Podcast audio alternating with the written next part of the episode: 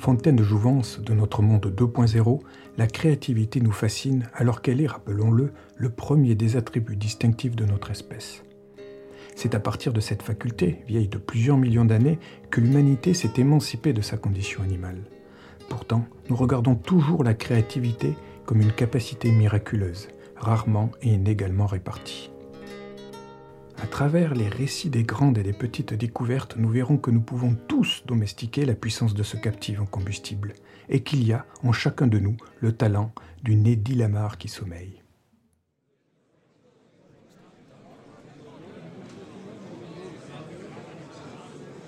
Le moment est important.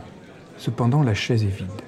Eddie Lamar ne se rendra pas à sa remise de prix par l'Electronic Frontier Foundation pour sa contribution majeure à la technologie de la protection des données. Elle est alors âgée de 82 ans. Elle, qui a tellement accroché la lumière au temps où elle était une star de cinéma à la MGM.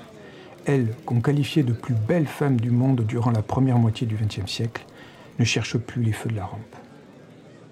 Comment cette icône glamour, maintenant un peu oubliée, à la beauté troublante et influente, qui a fasciné jusqu'à Andy Warhol, est-elle parvenue à se muer aujourd'hui en icône de la créativité et de la technologie, et être considérée comme une authentique précurseur dans les transmissions électroniques? Eh bien, c'est ce que nous allons voir.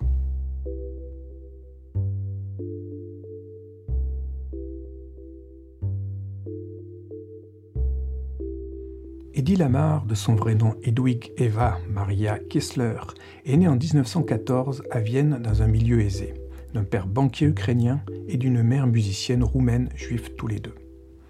Elle a grandi en s'imprégnant de la richesse culturelle viennoise de cette époque et en faisant de longues promenades avec son père, féru de technologie, sur laquelle elle échange continuellement au point d'en acquérir des bases solides. Il y a ici deux indices importants sur la performance du profil créatif de notre future inventrice.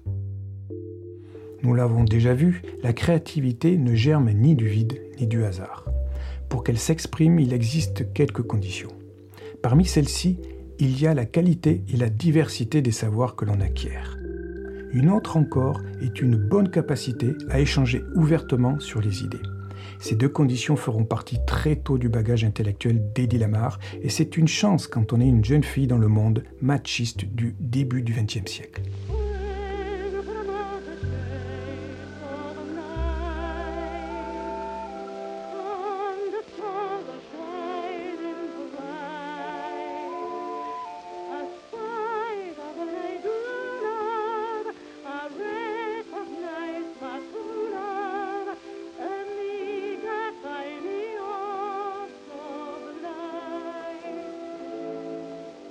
À 13 ans, émerveillé par le fameux chef-d'œuvre de Fritz Lang, Metropolis, Eddie Lamar décide de devenir actrice.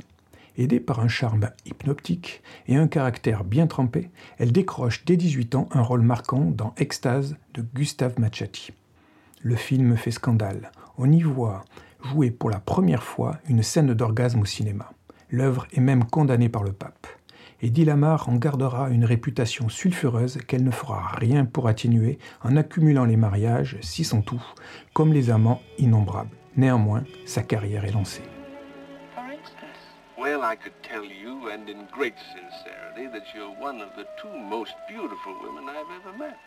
Who's the other? Uh-huh. That's not a sporting question. Why not? Well, one of these times I'm going to meet another beautiful Retenons ici que la belle a déjà ce goût prononcé pour sortir des conventions, ce qui, quand on créative, excusez-moi pour ce néologisme nécessaire, vous donne de toute évidence un certain avantage. En première noce, elle épouse un marchand d'armes fortuné et terriblement jaloux, qu'elle fut pour immigrer aux États-Unis dès qu'il se rapproche d'Hitler. Cependant, durant ce triste mariage doté d'une intelligence remarquable, Eddie Lamar aura l'occasion, lors des nombreux dîners de son mari, d'apprendre beaucoup sur les systèmes d'armement, ce qui plus tard lui sera très utile.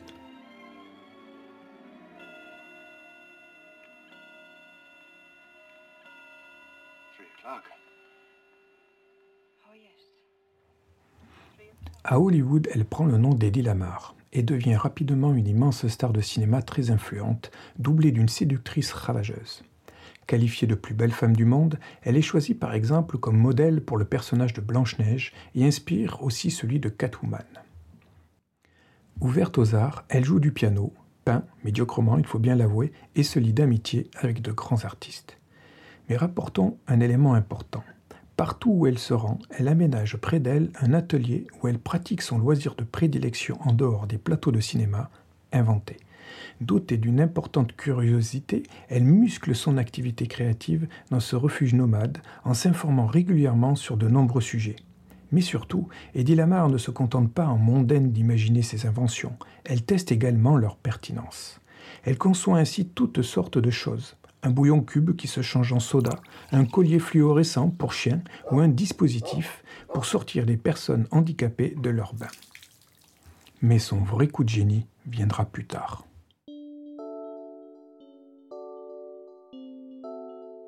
Durant la Seconde Guerre mondiale, en 1941, Eddie Lamar rencontre le pianiste et compositeur iconoclaste Georges Anteil avec lequel naît une grande complicité. Lorsqu'ils apprennent que l'ennemi allemand qu'ils détestent tous les deux parvient à pirater et détourner les torpilles américaines, vient à l'esprit de notre star de cinéma l'idée brillante d'un système de sécurisation des données basé sur les cartes perforées des pianos mécaniques d'Anteil.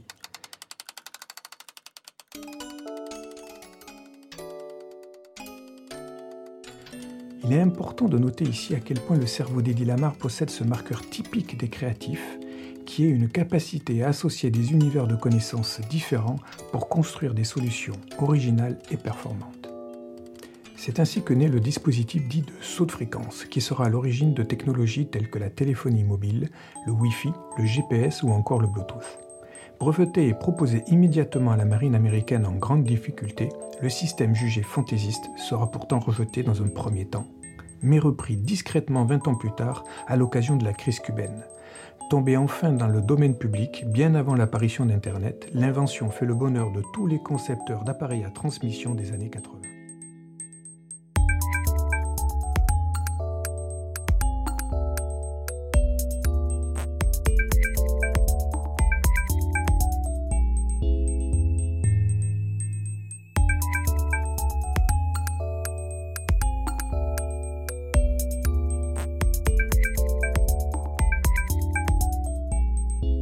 Passée de mode, peu à peu oubliée, Eddie Lamar finira recluse, prisonnière de son image. Mais elle ne cessera jamais d'inventer.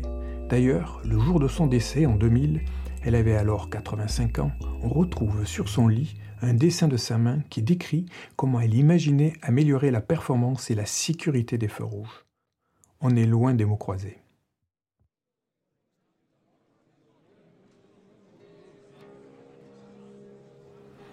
En 2014, le nom d'Eddie Lamar rejoint l'impressionnant mur du National Inventor Hall of Fame. Elle passe définitivement à la postérité. On reconnaît désormais que tout autant qu'une femme à la splendeur marquante, que tout autant qu'une star de la mythologie hollywoodienne, Eddie Lamar était aussi un cerveau créatif remarquable, qui a été capable d'accoucher d'une invention dont l'influence façonne toujours notre quotidien.